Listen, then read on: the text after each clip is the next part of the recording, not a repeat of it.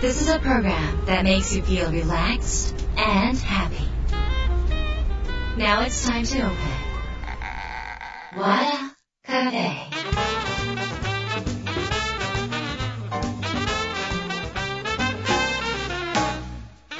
和田カフェのオーナー和田博美ですやる気満々の人もちょっと明日が憂鬱な人も明日笑っていけるよう今夜もワクワクお届けします改めましてこんばんは和田博美です、えー10月もあっという間に中旬になりまして、えー秋の味覚もね美味しいといろいろ出てきているわけですけど私サンマが大好きなんですよ。でも今のお家に引っ越してからうちオール電化なんですね。でオール電化でやっぱりねガスでねなんか火でねサンマ焼いた方が美味しくっていやもう本当になんかこのもう次に引っ越すんだったら絶対ガス。絶対ガスコンロ。絶対火とかね。もうすごい思っててこのでも東京ってオール電化多いんですよ。なな何しにつけ全部電気なんですよね、まあ、あの私みたいなそそっかしい人は鍋とかねあの焦がしちゃうわけですから火よりも電気の方が安全じゃないかって思うんですけどあの実はですね、えーちょっと火が出るコンロみたいなやつ買いました。あのなんかなんてやつかな届いてないのであのちょっと皆さんにおお知らせできないんですけど丸い火鉢と,、えーっとガスコンロがセットになったみたいな真っ黄色で、えーそこでお餅とか焼けるような感じのすっごい可愛い、えーっと火鉢みたいなもの、えー卓上火鉢みたいなものを私は買ったんですよ。でただそこはねちょっと小さめなんで3枚1匹乗らないんですけど半分に切ったりとかねすれば乗せられるのであのお正月にお餅食べべる時にこう卓上火鉢のな上でこうお餅焼きながら食べたらうまいんじゃないかと思って今それをあの秋の味覚シーズンとともにですね私はこの、えー火を使って何か焼きたい海苔を炙りたいっていうねその欲求でちょうどいいの見つけたのでちょっとまたあのえ使ってみたらね、えっと、皆さんに使い心地とかをねちょっとお知らせしたいと思います。で緊急事態宣言も明けたのでねあのいろんなえっと、まあ開けた途端あの東京は車が混み始めましてね。えっとね、もうあのいやもう開けたらいいなと思ってたんだけど静かな方が良かったなって今思ってもうあちらを取ればこちらが立たずみたいなね感じでいつも考えてますけれども、まあえーこれからちょっとねあの年内にもねリアルで皆さんに会えることをねちょっと企画ができればいいなとは思っています、えーということでですね今週も番組に届いた相談メールをご紹介します。和田博美の和田カフェどうぞ最後まで楽しんでいってください。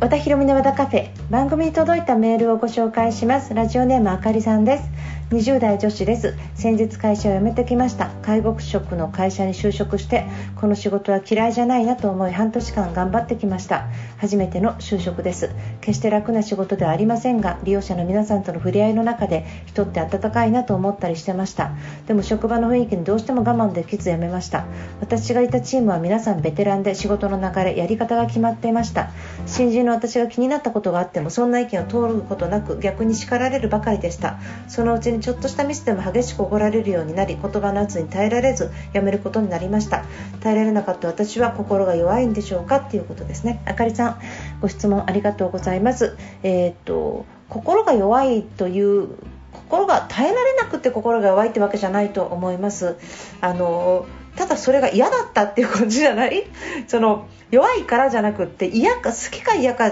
だったらなんか嫌いだと。でその環境が自分に合ってない。不愉快、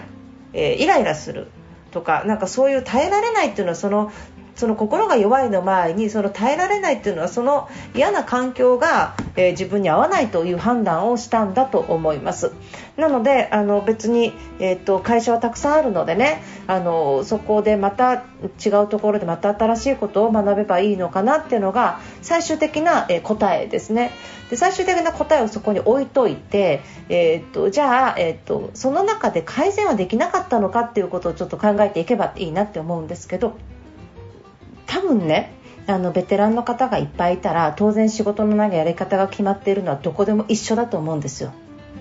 で、えー、と私今度なんか宝塚の演出家の方とコラボするんですけど、えーとま、そういう方と喋っていてもやっぱりほらベテランと新人ってやっぱり組織ってそういうものででそうするとどうしてもその決まりきったこととか、えー慣習みたいなものっていうのはやっぱりあって長く続けてきた人って新しいことやるの嫌いなんですよ。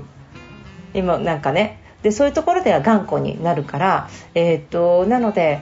多分その新人でね、えー、っと半年間の中で多分意見言っても通ることはほぼほぼどこの会社でもないと思います。もちろんねあのどこの会社っていうわけじゃなくてものすごく頭の柔らかい人がねいっぱいいてねあそれいいねそれいいねって言ってくれるところも中にはあると思うんだけどただやっぱりその会社の中に入って、えー、なんかそう新人さんそれも半年ですよもっともっともっともっと知ってるんですよ。いろんなトラブルとかいろんなことがあったこと。でそのいいアイデアなんだけどそれは昔やったとかそういうことはやったけどちょっとトラブっちゃったのよねとかっていうことがあるのかもしれないんですよね。だから新しくもっとこうすればいいのにってたくさんあるかもしれないけどなんかそれが通るまでにはやっぱりねあの新人さんというのはそこはもうえっとぱりなんかそれがすごいストレスになることもあるんだけど通らないこともあるっていうことですね。普通に。私も新人の時そうだったし多分多くの方はあこれ違うのになって思いながらなんとなく固めつぶったりとか折り合いつけながら仕事をやっていくんではないのかなって思うんですね。でその時にまあ、えっと、1回なんか私新人だし未経験だし経験も浅いから私の目から見たらそうかもしれないけどベテランさんから見たら違うのかなっていうふうに流すってことですね。意見言っても。いちいちなんだ通らないんだとかイライラしたりとかするんじゃなくってそして意見が通らなくってイライラしたりしたと態度とかね口の聞き方とか例えばそういうところで叱られるようになったりとかね。で叱られるようになった時のそのまた態度や表情も気になる私。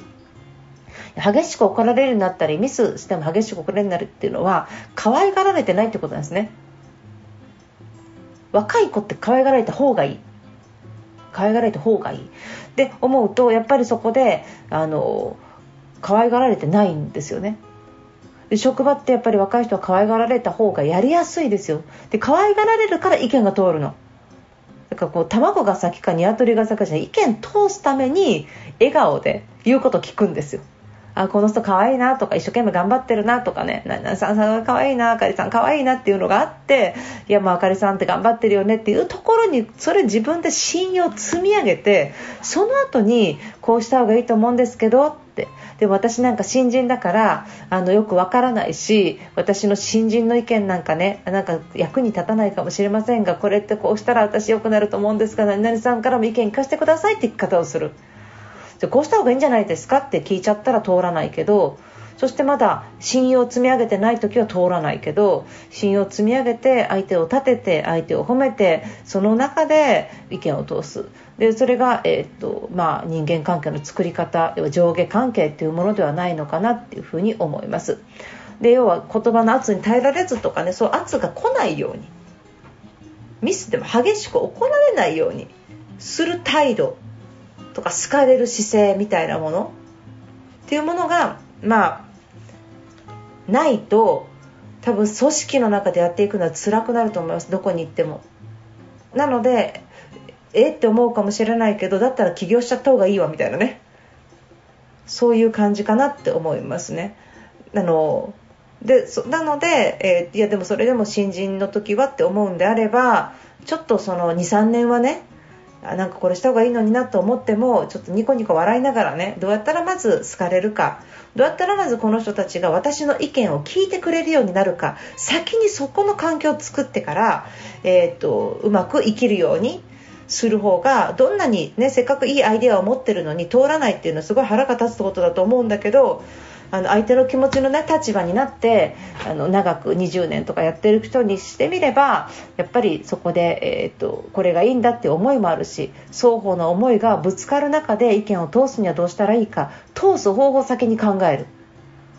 ね、でそして、えーと、そこから、えーとうまく生きるっていうことがあのいいのかなと思います。それが面倒くさいとかストレスだなって思う人もいると思うし絶対してくださいってわけじゃないけどもし組織の中で踏ん張って好きだから頑張っていきたいと思うんであればそうした方が楽だっていうことだけですね。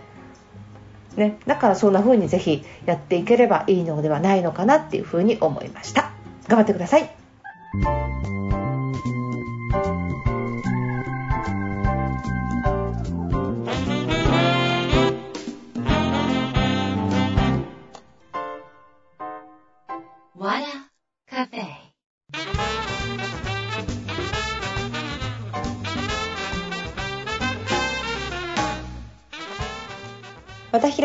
フェいかがでしたか？ここでお知らせです。えー、っと和田ヒ美の営業手帳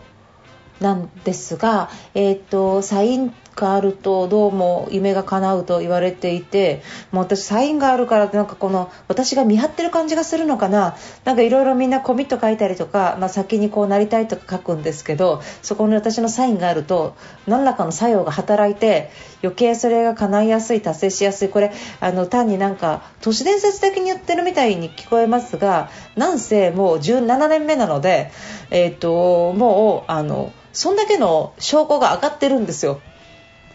23件とか10件20件の話をしてるわけじゃなくても相当数何百件何千件っていうその声が上がっている中の話なのでやっぱりサイン付きっていいんじゃないかと。いうふうに、えー、自分でも思ってます、えー、ただサイン会がねなかなかない中でじゃあサイン付きどうやって手に入れるのよっていうことなんですが、えー、サイン付きの手帳が置いてある書店さんがありますので今からご紹介します。丸善仙台アイル店様丸善博多様紀ノ国屋新宿本店様紀ノ国屋梅田本店様三省堂書店池袋本店様三省堂書店有楽町店様、えー、そちらの方で私のサイン付き手帳が置いてありますので、えー、もしよろしければ、あの、そちらで購入していただけると、えー、運気が舞い込んでくるかもしれません。よろしくお願いします。えー、あとはあのもしそういう情報とかね、えー、いち早く知りたいっていう方がいらっしゃいましたら、えー、LINE アット和田ひろみで検索していただくと LINE アット登録無料でできますのでそちらの方を登録していただければと思います。よろしくお願いします、えー、ということで和田ひろみの和田カフェ今夜閉店になります。皆さんにとって来週も素敵な1週間になりますように。お相手は和田ひろみでした。